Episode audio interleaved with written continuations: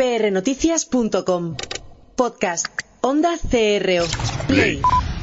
Tienes que hacer que ocurra. Denis Diderot.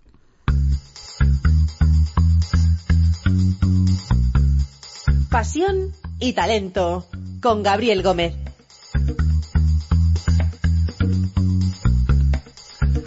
Pues bienvenidos a un programa más de Pasión y Talento y bueno, pues esta semana vamos a hacer un programa cortito, pero esto es como los buenos perfumes, en pocas cantidades y que huelen, huelen muy muy bien. Y bueno, pues eh, de esos olores que ahora inundan la primavera, ¿verdad Juan? ¿Cómo estás? Bien, bien, bien. Pues esos olores, tengo que decir que soy fan del tilo. Y, y, me, y, y, me, estás poniendo cara ahora en plan del tilo. Sí, sí, sí. Pues hay parques que están con, con, llenos de tilos en flor y es que huele eso de maravilla, o sea, es increíble. Y tengo a Juanda que, hombre, Juanda, ¿qué tal por aquí? Ahí en los controles. Eh, Hacía tiempo que no se le veía, ¿eh? Sí, tenía a Jorge ahí con, con el látigo de.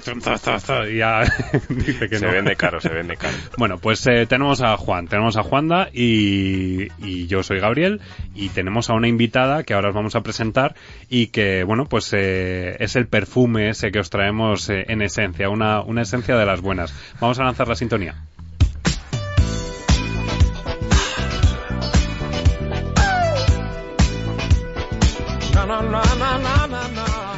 Y si después de esta pequeña intro no estáis con ganas de saber quién es, pues os lo decimos, aunque lo habréis leído ya en redes, porque de hecho eh, las redes es lo que tiene, que lo, que lo difunden antes de que salga el podcast. Hoy tenemos con nosotros a Sofía Cristo. Bienvenida Sofía, ¿cómo estás? Pues muy bien, muchas gracias por invitarme y darme este espacio y esta presentación. Eh, entiendo que si echamos mucho de ese perfume acaba pestando. Sí, sí, pues vamos a... O sea que vamos a echar poquito. Lo bueno si breve, ¿verdad? Sí, Dos sí, veces sí, bueno. total, total. Vamos a, a, echar poquito, sí, sí, sí porque poquito, hay cada no, señora por ahí que vas al corte inglés. Sí, total, total. Señora, sí. deje de, echarse de, el perfume. Sí, pero ese no es justo el perfume que, ese, que dices que huele tan bien. No, no, ese no, justo no. es. Señoras que huelen. Ese es el, el, Uy, perfume de señora. Total. No, pues este es un perfume joven y, y bueno, pues eh, en, en, proceso, en continuo cambio, tendría que decir, ¿no, Sofía? Porque eres una persona que, que desde pequeñita has estado en, en continuo cambio eh, y, y, bueno, luchando con... En con, continua evolución. En continua evolución, pero como todos al final. Es, es un poco... Lo que pasa es que sí que es cierto que que en este caso pues el apellido Cristo Rey no eh, bueno García pero en realidad bueno, la gente eh, el nombre... sí lo asocian al nombre artístico de uh -huh. mi madre que es Rey uh -huh. Bárbara Rey. Bárbara ¿Quién, Rey. ¿Quién? Eh, pero sí, ha quedado estupendo. Sí, esto habría que ubicarla. Sí, totalmente. Ha sido, ha Sofía sido... Cristo, sí, es hija de Bárbara, de Bárbara, Bárbara Rey. Rey. Eso es. Uh -huh. Ya está. Eh, ya está. Y Ángel Cristo. Y Ángel Cristo. Y mm, vaya comienzo, de verdad. Estelar. Por ubicar. Joder. Y bueno, entonces eh, eh, me he perdido. Me he perdido porque, claro. En continua evolución. Sí, en continua, en continua evolución, pero como todo el mundo al final, uh -huh. ¿no? Porque al final la vida es un aprendizaje y desde que nacemos, bueno, pues empezamos a, a depende del entorno y depende uh -huh. de la familia que tengas y, y, bueno, y depende cómo sea tu vida, pues sí, así, que nos así te vas formando y tus rasgos de personalidad. Uh -huh. Entonces a mí me ha tocado una vida y, y, la verdad que estoy muy contenta con la vida que me ha tocado, independientemente de todo lo que me haya tocado vivir y o sufrir o disfrutar, uh -huh. porque he hecho al final cabo de todo. Tienes suerte de una cosa y es que como yo no leo la prensa rosa, ni la he leído, ni me he interesado nunca nada de nada, es probable que yo te coja y te, te diga, hombre, sí, lo de Bárbara Rey sí que lo sabía y lo de tu padre también, pero ya, ya, ya no está. me pidas mucho más. Ya está. Y lo de DJ también lo sé. Sí, bueno, bueno eso está muy bien también, que lo también, sepas. Eso sí, también. sí, y de hecho, te vamos a traer para que nos presentes eh, música, no en este programa, porque es cortito, ya me lo has dicho, pero en un próximo programa. Sí, el próximo nos... programa que venga os traeré todo el nuevo trabajo que estoy haciendo Uh -huh. y además eh, singles que bueno que están muy bien y que espero que os gusten mucho para y el que verano. lo estás haciendo que nos antes de salir a antena estabas diciendo que te estaba costando pero sí bueno pero porque llevo, trabajo llevo es- tiempo trabajando en el nuevo porque hace mucho tiempo que no saco bueno hace años que no saco una producción y llevo pues ya muchos meses trabajando en esta producción y la verdad que me que la estoy haciendo con mucho cariño pero con mucho esfuerzo y bueno y por fin ya mm, parece que va a salir entonces la espera es- merece la pena entonces. eso ¿no? sí sí por supuesto. Además, todo, con todo el cariño del mundo siempre salen las cosas muchísimo mejor. Fenomenal, pues eh, lo escucharemos. Pero entonces eso ya tendrán que seguir los oyentes enganchados a Pasión y Talento, que hablando de enganche es también uno de los temas que tenemos eh, por obligación que tratar contigo, eh, porque bueno, por aquí pasó Triora y con ellos estuvimos hablando que, bueno, pues que tenía distintos embajadores, en este caso, entre ellos estás tú, que, que bueno, pues sufriste una época en la que estabas enganchada, no a, todo, pero sí a lo mejor tenías alguna dependencia y has conseguido salir completamente de eso. Bueno, yo te lo voy a explicar para que la gente entienda bien eh, un poco porque cuando dices no enganchada, no a todo, pero enganchada, para que la gente entienda bien, bueno, pues el que sufre una adicción al final eh, sufre, la enfermedad de la adicción y eso abarca básicamente todo. Entonces, lo que pasa es que cada uno al final, pues a lo mejor mm, elige ciertas sustancias o ciertas conductas, ¿no?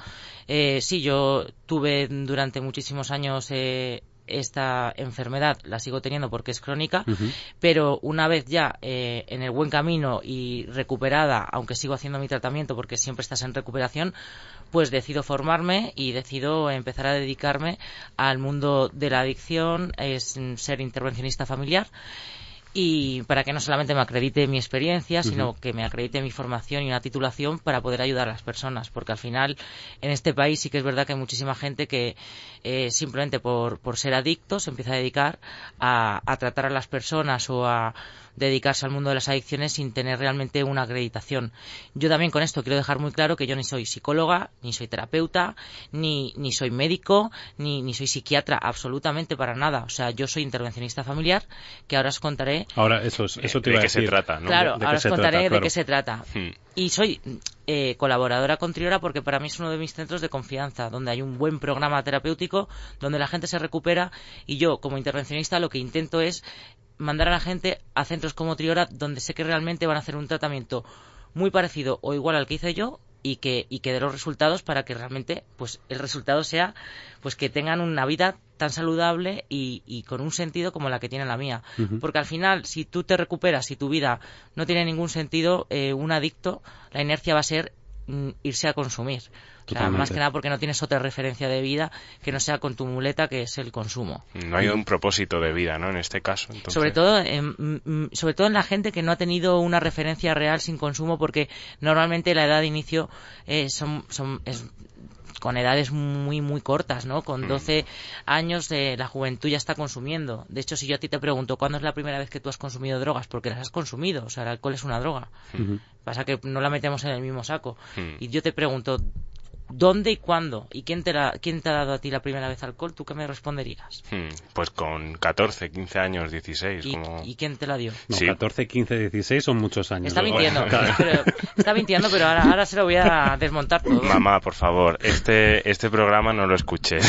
No, no, pero si Madre, madre de Juan, la, voz que, la voz que tiene no es... La voz, que tengo no corresponde con mi edad, ¿no? Pero, pero sí, con, con 15 años y al final es lo que, lo que dices, que, que está a la orden del día y encima lo tienes en el pupitre de al lado en el instituto, ¿no? Que al final es un amigo cualquiera. Yo estoy segura de que no ha sido en el instituto, yo estoy segura que ha sido en tu casa.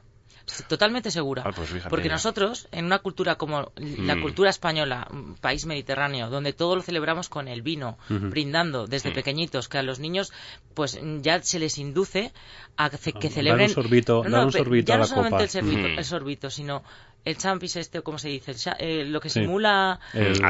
claro, ya es como, desde pequeño ya te están diciendo, niño, de pequeñito, tu cumpleaños tienes cinco años, vamos a simular que tú bebes cava sin que se acaba. Champín, ese El champín, ese. el champín. Claro, es que dijo yo... Juanda, ¿eh? Juanda, tú te has hinchado a champín, ¿eh? te has hinchado a champín, eso estaba ya ahí. Y, y ya te están induciendo a, a que dentro de un tiempo ya vas te vas preparando a que beberás cava y luego mojate los labios a lo mejor pues con 9, 10 años, pero solamente mojate los labios para brindar en Nochebuena.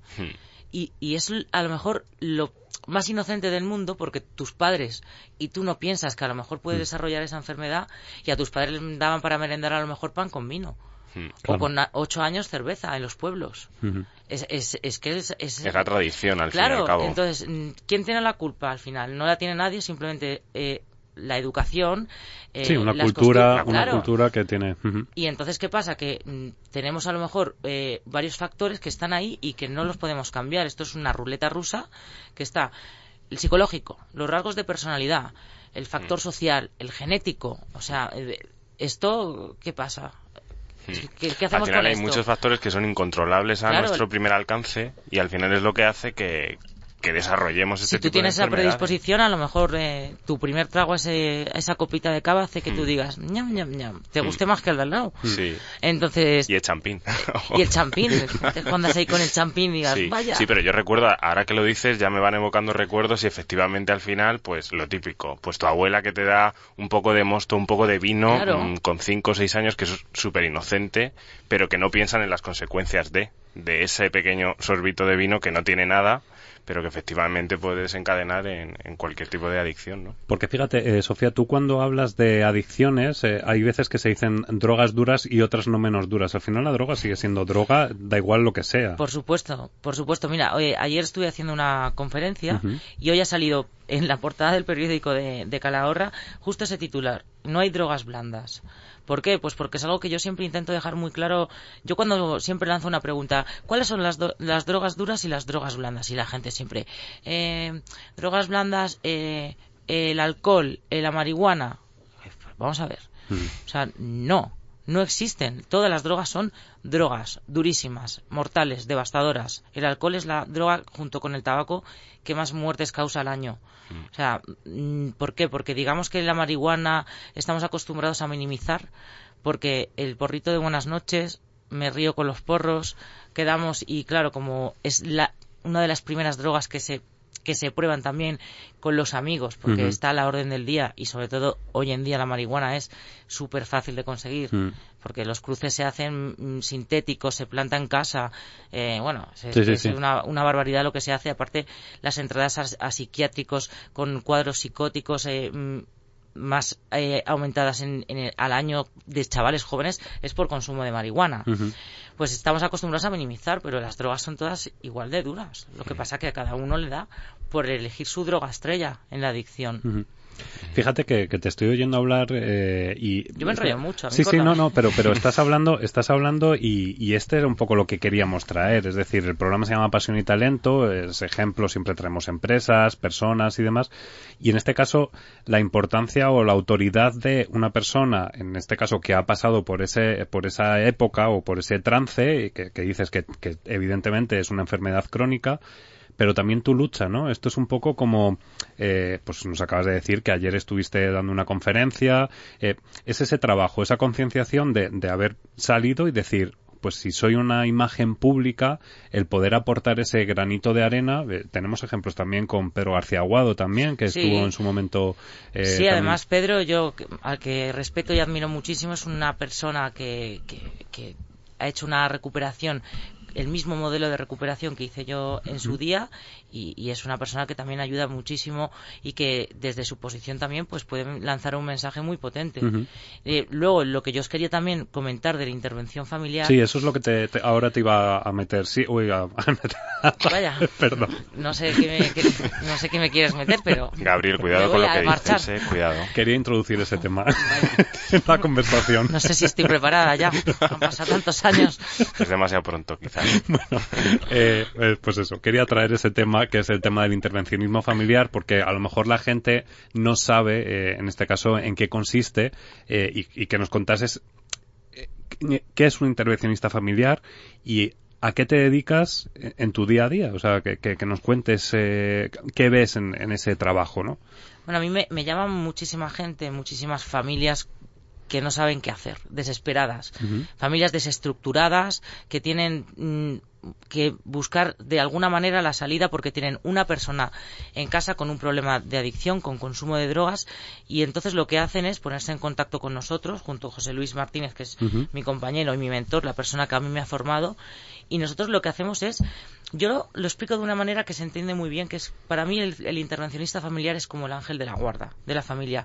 Es la persona que reconduce esa familia a que pueda entrar en recuperación, pero no solamente el adicto, sino la familia también. Claro, porque al final no solamente afecta claro, a, es una a- al adicto, familiar. claro, es decir, claro. Entonces lo que hacemos es preparar una reunión, pero previamente preparamos a todos los seres queridos de la persona adicta.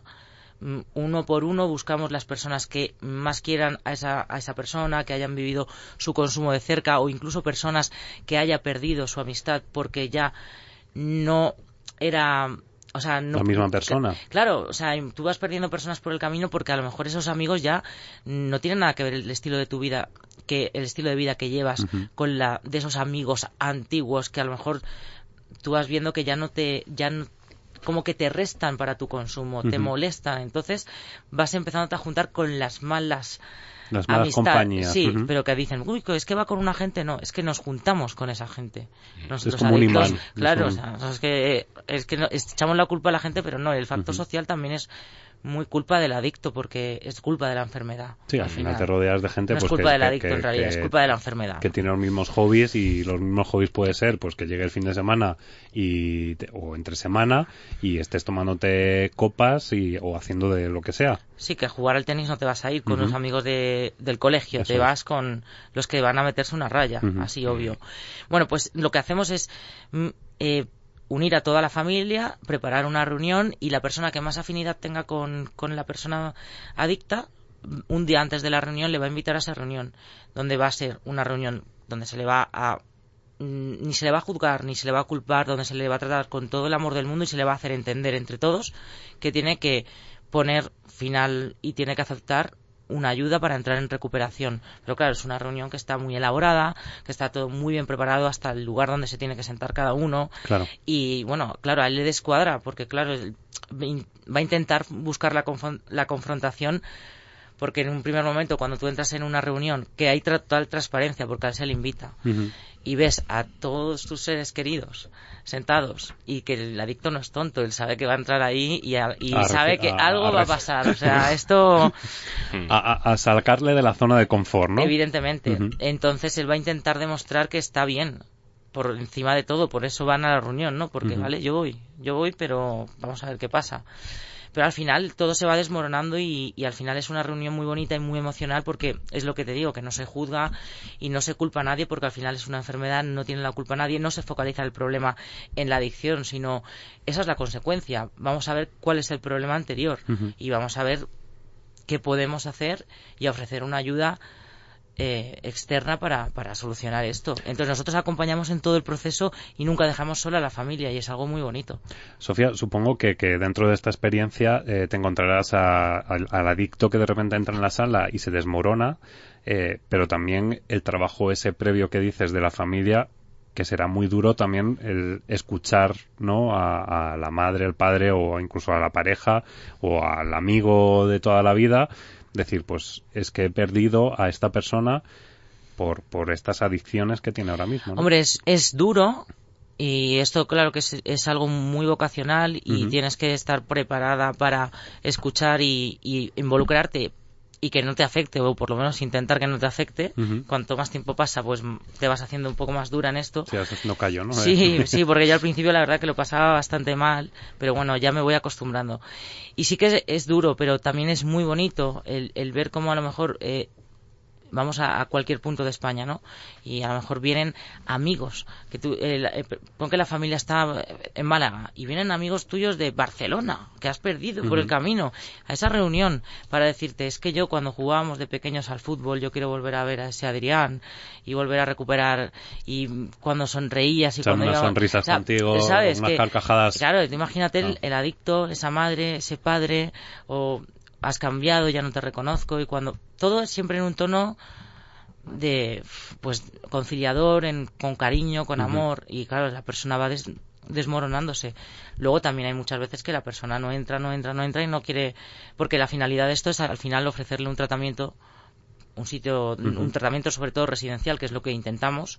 ¿no? A veces hay otras opciones, pero a veces no lo aceptan. Entonces nosotros somos los que enseñamos a la madre o al padre a marcar los límites, porque si tú no aceptas el tratamiento obvio y no aceptas la ayuda, entonces eh, hay unas consecuencias. Claro, claro, claro. Tú no puedes seguir ahí. Sí, no puede ser, seguir siendo un lastre cuando no estás ni queriendo la ayuda, ¿no? De... Claro, pero para una madre es muy difícil tener Claro. que decir a su hijo, tienes que coger tus cosas y Sí. marcharte de, tu ca- de, de la casa. Porque ya ni va a haber un techo, ni va a haber dinero, ni vaya a ser cómplice de tu consumo, porque tú en la habitación de al lado no te vas a estar matando. Otro precipicio al que te hmm. tienes que. Claro, pero nosotros tenemos que acompañarle también en ese proceso y, y estar al lado para que esos límites no se levanten. Claro. Entonces es un proceso, bueno, pero al final, si las familias hacen lo que nosotros decimos, siguen nuestras pautas, nuestros consejos, 8 de cada 10 entran en recuperación. Y esto es un, es un modelo que viene de América, que lleva más de 40 años funcionando con evidencias y que está totalmente comprobado. O sea, que por eso yo me enamoré de esto y decidí formarme. Porque, porque dije, madre mía, porque yo antes me llamaban a las familias y yo decía, ay, voy a, quiero ayudar. E intentaba convencer a, a la gente para que se, venga, tienes que ingresarte porque ¿qué estás haciendo con tu...? Yo lo intentaba. Pero faltaba la técnica, ¿no? Claro, yo no, yo eh, pues, iba con mi experiencia y con mi sabiduría de adicta de que he hecho un tratamiento, bueno, pero... desde el punto de vista experiencial que también es muy rico, ¿no? Porque al final el, el, empatizar con el adicto desde tu punto de vista y desde tu experiencia yo creo que también es algo que, que debe de funcionar, ¿no? En este caso. Sí, sí, pero funciona más con una persona que quiere recuperarse. Claro. claro. Con una persona que quiere recuperarse realmente y que porque a mí me llama mucha gente que realmente se quiere recuperar y, me dice oye vamos que no puedo más mm, o sea ayúdame porque o sea hay veces que llama sí me llama, a mí me llaman muchas familias de o mi hijo quiere recuperarse o que, quiere está pidiendo no se atreve pero te llamo yo para que claro. ayudes. Y una una vez que aceptan la ayuda pues eh, después de una intervención estas familias pues se les lleva a un centro un centro como Triora, donde hay un tratamiento estructurado, de residencial, profesional y donde va a estar de maravilla. Y ahí además es donde ya se tiene que trabajar unas buenas herramientas, donde le van a dar realmente las herramientas necesarias para que salga a la calle el día de mañana y no recaiga y tenga unos recursos y tenga su grupo de terapia y tenga un sentido su vida, que le hagan conectar consigo mismo en todos los aspectos y que tenga también pues unos horarios, una vida gobernable, porque la de antes era ingobernable, una alimentación, ejercicio, todo, o sea, una vida de una persona digna de, de vivir, porque nuestra vida... Una persona sin adicciones, eh, en este caso, adicción a la vida, ¿no? Dominar al monstruo, porque el monstruo está siempre, o sea, va a estar siempre dentro de nosotros. Claro. Fíjate que, que, a lo mejor el oyente puede decir, esto ya lo dije cuando vino, vino la eh, responsable de Triora, Natalia, Natalia eh, según el último informe europeo de drogas de 2016, España se sitúa a la cabeza junto a Reino Unido, Francia y Países Bajos en el consumo de, de drogas. Eh, claro, esto hay veces que lo intentamos mirar de lado, pero dices, pues no, si es que a mí no me ha afectado. Y al final, si hacemos un poco, si recapitulamos y hacemos un poco investigación de lo que tenemos cerca, al final alguien muy cercano es probable que esté con una adicción, alcohol, eh, tabaco, eh, drogas eh, más duras, o sea, al final no deja de ser una adicción, ¿no? Incluso drogas ilegales. Drogas ilegales, sí, perdón. Eh, drogas ilegales, eh, pero incluso también hablábamos de la adicción a la tecnología, que, que, también existe y que hay gente que, que bueno, pues que está completamente y muy potente y que eso lo que hace es que la persona se aísle y que esté totalmente metida en su mundo y no tenga ningún tipo de relación ni con la familia ni con ni con absolutamente nadie.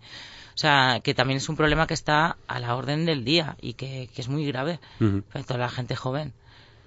Pues, eh... Pero también es un problema también mm, de educacional, ¿eh? Porque hoy en día también es muy fácil llegar del trabajo, los padres llegan cansados de estar todo el día trabajando y darle al niño la tablet, o juega con el juego de mi móvil desde que son muy pequeñitos. Sí, sí, sí. O sea, eso hay sí, que... dosificar un poco también esa, esa introducción a la tecnología, que, que de hecho apostamos por ella aquí en el programa, pero evidente como todo. Claro que apostamos. Sí que haríamos sin un móvil ahora mismo nosotros. Claro. Sí, sí, yo, yo reconozco que soy la primera que tengo una, creo que, mini adicción al teléfono, pero tú, tú todos, o sea, los deberíamos de tratar ya, empezar a, voy a montar un centro de, de, de, tecnología, ese es el futuro, porque realmente tenemos un problema todos. O sea, una persona que se deje el teléfono, eh, la ansiedad que te genera.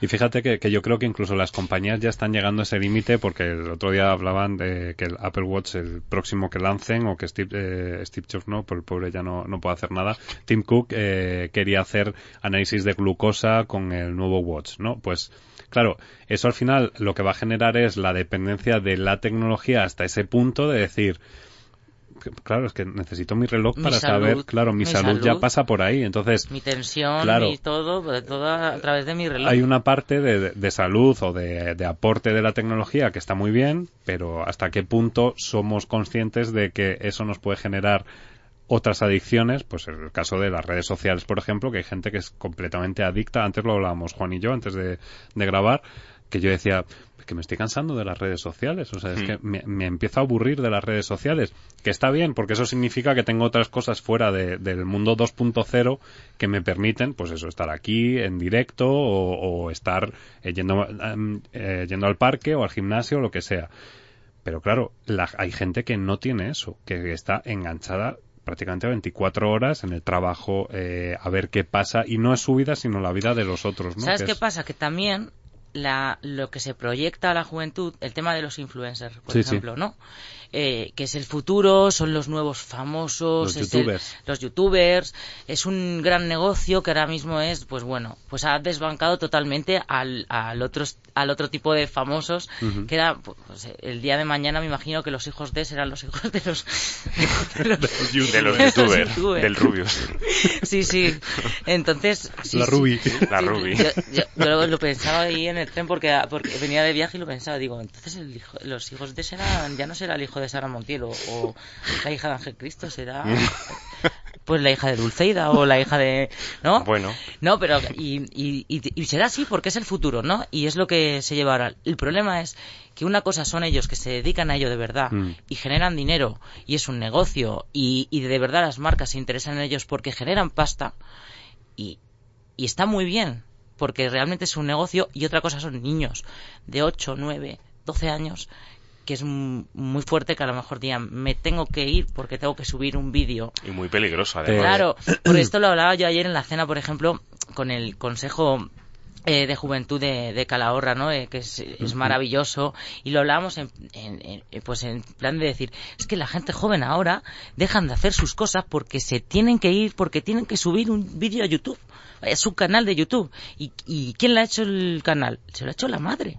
Y la madre le ha hecho el canal a la hija que la hija, o sea, que dices, a ver, una cosa es una cosa, una cosa son los influencers que se están dedicando, que tienen su plataforma, que ganan su dinero, que ya es un negocio, y otra cosa son niños pequeños que crean que que pueden a lo mejor llegar a tener eso, porque eso tampoco es real, que puedan pensar, no va a ser así todo. Pero es igual como el, el, que, el, que le dices que quiere ser de mayorita y dice que quiere ser tronista. Vamos a ver.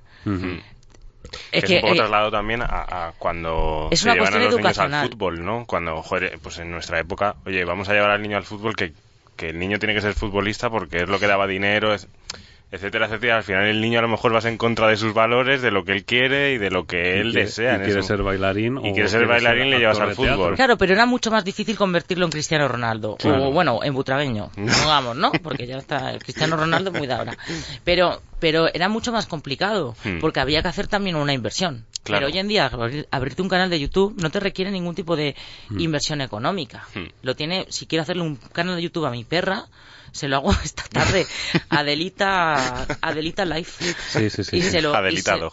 Sí, sí. Pues fíjate, Sofía, que, esto me recuerda a la charla TEDx que yo impartí, que, se llama Menos hashtag y más mirar a los ojos, y ponía el ejemplo eh, que, bueno, pues eh, hay un, un movimiento dentro de YouTube en el que las niñas, niñas de 5 o 10 años, piden aprobación en YouTube para decirles si son guapas o no. ¿En serio? En serio. Entonces, eso ha generado un movimiento por parte de las niñas pidiendo la aprobación en redes sobre si son guapas o no, y luego otro movimiento en el que eh, lo que hacen es, es que eres guapa, o sea, la belleza está dentro. Fíjate hasta dónde puede llegar, te enviaré el, link para que lo veas, porque pues, la verdad es que es bastante cruel eh, la situación en la que la niña está pidiendo esa aprobación. Mira, esto que me... ¿Sabes lo que sería muy bueno y muy bonito? porque yo, por, por mis circunstancias y, y, mi pareja, además, que mi pareja es influencer y la quiero mucho, te amo. Eh, eh, sería muy bueno. Yo, yo tengo amistad con, pues bueno, pues tenemos amistad y conozco a Ida, mm. eh, Alba y conozco algunos cuantos, ¿no?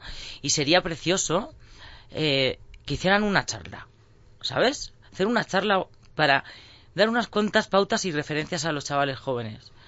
Para que, sí, chicos, estamos aquí, esto, somos youtubers, somos influencers, hacemos esto, es muy bonito, compartimos nuestra vida con todos, pero, hay que estudiar, hay que hacer esto, hay que hacer lo otro y, Pues te recojo el guante. Te recojo el guante y vamos a hacer una charla de pasión y talento y de hecho a lo mejor, eh, Juanda, vamos a hablar con con aquí con la cúpula a ver si nos ceden ese estudio con, con público y Estaría guay. yo se lo voy a preguntar a. Tú vete, vete moviendo. A, a, mi chica. Que, vale, que tiene, vete moviendo contacto. Lo vas a tener fácil, lo vas a tener fácil. No, a ver, el contacto lo tengo. Directo, el contacto, además. El contacto directo lo tengo. Lo que pasa que, ¿sabes qué pasa? Que ellas están. Ya, tienen... cuando le he dicho te recojo el guante, ya se ha echado para atrás. No, no, yo no.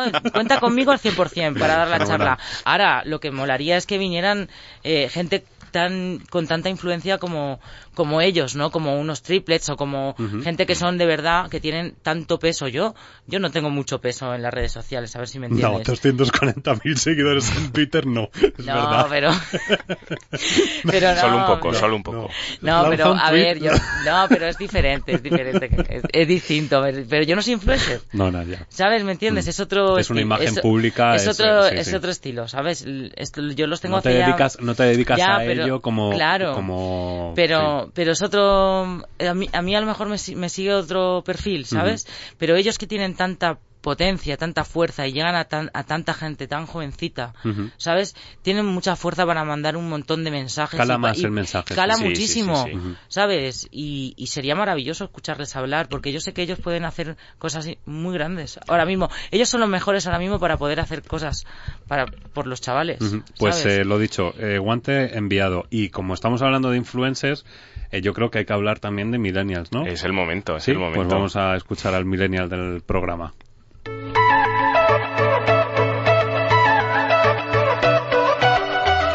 Bueno, creo que con todo lo que estamos hablando, creo que deberíamos de traer un millennial mucho más joven, ¿no? Ya casi que de generación, ¿cómo es? Z, ¿no? ¿Que no ha nacido o qué? Que no ha nacido casi Pues si porque, eres un niño, Juan. No, no, no, no. Voy a no, subir pero ahora una foto tuya a redes ya, y verás. Con esta barba que tengo hoy de, de no afeitarme en tres semanas, ¿no? Y con ya- la camisa de manga larga que me está dando un calor. Bueno, hombre, es que es lo que es que Sí, es lo que tiene. sudando, ¿eh? Es lo que tiene, sí, pero es como venir aquí sin comer, etcétera, etcétera, pues bueno, pues ya Cuéntanos, ¿qué nos traes? Pues mira, hablando justo de adicciones, aprovechando que tenemos una invitada de, honor en este caso, pues hablamos de adicciones no solo a las drogas y a todo este tipo de, drogas, ¿no? Tanto duras como blandas que hemos ah, concretado que, solo hay duras. eh, sobre todo a la tecnología, ¿no? A los móviles, a la adicción y, también a las nuevas tendencias a nivel tecnológico que nos están llegando, ¿no? Y quería traer, con permiso de- del presentador, un test millennial para, para Sofía. El test si- millennial. ¿Tenemos el- alguna sintonía millennial. para un test millennial? ¿No? Yo creo que no, a- no vamos. lo hemos preparado, pero, pero bueno, yo creo que puede salir bien, ¿no? Venga, pues eh, eh, vamos a... Espera, vamos a cortar la, la música y, y lo voy a hacer con voz de radio. Redoble de tambores. Y comienza Ah, el test millennial. Adelante, Juan. creo que me puede salir mejor a mí con esta voz de Ya, ultratumba, pero ¿no? es que si no, no pega. Venga. Bueno, tira. es verdad. Bueno, Sofía, vamos a ir con esta primera batería de preguntas a ver lo millennial que, que, que eres o que, o que puedes llegar a ser, ¿no? vamos a ver Vamos a ver, vamos a, vamos a ponerte a prueba eh, con, unas pre- con unas sencillas preguntas. La primera de ellas, ¿alquilas tu habitación un fin de semana en Airbnb para sacarte unos ahorrillos? no Nada de nada, ¿no? No, Ni no, ningún ni tipo. coña. Empezamos bien, empezamos bien. La, la segunda, siempre que vas al gimnasio, cuando te sale una tortilla con la mejor pinta del mundo, o incluso cuando tu gato está durmiendo la siesta, ¿aprovechas para hacerle alguna foto y subirla a tu perfil de Instagram? no tengo gato Tampoco. Tiene perro, te lo acaba de decir. Bueno, pues perro. Perra. Eh, a ver, a mi perra le hago fotos, claro. ¿La subes a Instagram? Bueno, alguna vez algún, algún story, pero... Poca cosa, ¿no? En el parque les le hago Bueno. mejores fotos. ¿Durmiendo no? Seguimos bien, seguimos bien con este test millennial, ¿eh? La tercera pregunta, ¿el 80% de tus compras las haces online? Que va. Yo Tampoco, soy- yo ¿no? que va. Yo voy a la tienda, yo soy más antigua que... Menudo. O sea, yo soy ya una señora. Bueno, por otro... Siguiente pregunta. ¿Te has grabado alguna vez con las famosas animaciones de Snapchat? Eh, no, no sé utilizarlo. Tampoco. Eh, de hecho, he borrado la aplicación porque me parece absurdo y encima como... De, de verdad te lo digo, o sea, es que me, me parece súper absurdo. Y es más, ahora como tiene Instagram lo de las stories, pues bueno, me, me parece mucho más más manejable Mucho más más fácil y más- más- más pero fácil de de todas formas manejar, los filtros todavía me cuesta usarlo pero- porque me veo porque parezco su normal Te no te voy a engañar o sea eh, hoy- antes de salir de casa reconozco no te voy a engañar que lo he intentado eh hacer uno Por si acaso pero te he dicho preguntábamos, "Guau, ¿no? es que parezco mongola tío o sea Bueno. ¿para qué voy a hacer esto? Bueno, creo que va eh, viento en popa este, este test toda millennial, ¿eh? Para- vamos a... Siguiente pregunta. ¿Te suena chino lo que es Periscope? Eh, no, porque mi chica eh, lo conocí gracias a ella y he hecho alguno con ella. Bueno, va- vamos mejor, Claro, vamos Cari, mejorando. que si no había una influencer, que te quedas. algo, algo tenemos que Tengo tener, contactos, ¿vale? ¿no? Bueno, siguiente pregunta. ¿BlaBlaCar es tu nuevo mejor amigo? Eh, no, pero lo conozco también a través de, de- de- Yo no, pero mi novia todavía. Lo conozco a través de mis amigas de Barcelona. y, y no, y algunas amigas sí lo utilizan, pero yo no, no te aseguro que no. Pero no por nada, ¿eh? Creo que está muy bien y tal, pero montarme yo en un coche con desconocidos, pues la verdad es que yo creo que impactaría un poco. Como que de momento no lo ves, ¿no? No, pero tengo mi coche y tengo mi motillo. Bueno, ahí vas, ahí vas, ¿no? Y bueno, gracias a Dios cuando voy de vuelo me pagan los gastos. O sea, tengo suerte. Todavía... Señor, señor presentador de Pasión y Talento, creo que este test todavía no está aplicado a millennial famosos. Es que ahora mismo porque- estoy, estoy en, en un momento, yo estoy en otro mundo porque me siento Mayra Gómez Kem, te lo juro. Sí, ¿verdad? Sí, yo también me está resonando. Siguiente pregunta, Sofía. ¿Utilizas Facebook o Twitter para informarte y para compartir tu vida en directo? Eh, utilizo, sí, utilizo las redes sociales para compartir algunos, algunas parcelas de mi vida eh, y para promocionar mi, mi trabajo, porque creo que es bastante importante. Las redes sociales en este aspecto creo que son muy importantes. Como parte de tu trabajo Sí. y como parte de tu labor a nivel de... Sí, aparte mi labor social, que es muy importante lo que hago, y mi parte laboral musical, que también creo que es muy, muy satisfactoria y que quiero que llegue a todo el mundo a lo máximo posible. Y luego las partes eh, también de mi vida que, que me interesa que se sepan, porque no todo se tiene que saber. Al final va un poco también metido en la parte esta de marca personal y visibilidad, ¿no? Sí. Dentro de lo que es, de lo que hablábamos antes. Sí, pero no todo, ¿eh? O sea, si te digo que... Tenemos parcelitas, ¿no? Sí, sí, sí. De hecho, o sea, en algunas cosas sí que soy bastante reservada y, y me cuesta compartirlas. Sí. Porque eso además se disfruta más. Eh. Cuando no se comparte, se disfruta más con la persona o personas Sí. eh, que tienes cerca. Sí, bueno, y si te conocen, Incluso tú, sí, sí, sí, contigo sí. misma. y si te conocen un poco, quien te conozca, eh, te sabe leer bastante. Cuando no compartes, cuando sí compartes y por qué, o sea, te saben leer sin poner hashtags. Ujú. Bueno, pues yo creo ¿Has que... acabado el- Yo he acabado ya, me han quitado la música y ya me he venido abajo. Sí, La no, de Mayra. Ha estado bien, ha estado bien. No, pero bueno, hay que concluir que estás ahí, ahí, Sofía, entre millennial y generación Pero si es que está diciendo que X. su novia es, eh, es Influencer. Sí, a ver, me, me haces un- hace un año este test y vamos a ver. Y de momento a ver Y lo que vamos a sale, ver ¿no? lo que sale. Bueno. Ayer, ayer además hicimos un año, le mando un beso a mi chica Bruna. Pues eh, subiremos una foto en redes con, con un filtro de Snapchat a tu lado con un arcoiris para, como para celebrarlo. Ay, mira, ayer conocí a... Diciendo lo del arco iris. Hablando de arcoiris. conocí a una, a una chica que salía de la conferencia que me, me vino, primeramente me vino y me dijo que si sabía le- ver las luces, que si alguna vez había visto luces. Y yo le dije, hombre, en una época, Veía luces. Veía luces, pero no la luz, ¿no? una época de mi vida que yo veía muchas luces. Pero me dijo, no, mujer, no. Que si ves las luces de, de Laura y de tal. Y Ah, dije, vale. Y dije, pero claro, es que al principio si te lo soldan así. Y dije, digo, pues no. Y entonces me dijo que yo tenía la luz arcoiris, que ya veía las luces y que sí. Pues fíjate, y- esto está conectado porque yo te acabo de hacer una foto con un arcoiris aquí sonriendo, Total. verás, lo vas a ver en Sí, redes. claro. Eso hay que verlo, eso hay que verlo. bueno, eh, pues eh, no vamos a, a empalagar más con, con este maravilloso olor y esta Perfume. maravillosa voz. eh, eh, perfume, olor también, es un olor agradable, puede ser. Ya que- Pero ya que le pones el olor, sone- olor suena... Bueno, pues Ya que le pones el lazo, se lo ¿cómo pones bien. estamos? Eh, Fragancia, fragancia. fraga- O de Si Sofía. importa, ¿vale? O de Sofía. Pues, eh, Sofía, te emplazamos a que la próxima vez que vengas nos presentes tu disco, incluso que si quieres hagamos un remember de trabajos anteriores, si te Por apetece. supuesto. Y, y bueno, pues que sea otra parte de conocerte y demostrar esa pasión y ese talento que tienes, Sí. que, que además ya lo has dicho, ¿no? Que, que es una cosa que te, te mueve y te, Sí. y, y te apetece. Llevo 15 años trabajando, así que me será un placer venir Fenomenal. y presentar todo lo nuevo. Pues muchísimas gracias por habernos mostrado esa cara eh, de Sofía Cristo que muchos ya conocían, pero que a lo mejor los oyentes no lo conocían, eh, por esa dedicación que tienes hacia las personas, que es lo más importante. Y bueno, y seguimos conociéndote, evidentemente, y aquí en estos micros. Muchísimas gracias por estar. A vosotros. Juan, enhorabuena por ese... Por este inicio de test, ¿no? inicio de test. ¿Vas a empezar a hacer test millennial o no? Yo creo que sí, yo creo que ha tenido gracia, ¿verdad? Gracias a Sofía por prestarse la primera sin saberlo, pero pero ha estado bastante ¿Quieres que te buscamos una sintonía para el test millennial? Sí, vamos a ir planificándolo para próximas ediciones. Te la, voy a buscar, vale. Eh, pues nada, Juan, muchísimas gracias. A vosotros. Juanda, muchas gracias por estar en los controles. Y a vosotros, ¿qué os voy a decir? Pues que ha sido un placer enorme haber tenido a esta invitada, y a Juan, y a Juanda, y a Cristina, que también siempre está ahí en la sombra ayudándonos con, con estos maravillosos invitados. Y nada, vosotros deciros que si tenéis una adicción, que sea una adicción a la vida. Y que si es otra adicción, que sea a pasión y talento y que nos escuchéis cada día cada día porque nos podéis escuchar en los podcasts, en Spreaker, en Evox. Muchísimas gracias por estar ahí y ya sabéis, hagamos de la utopía una realidad.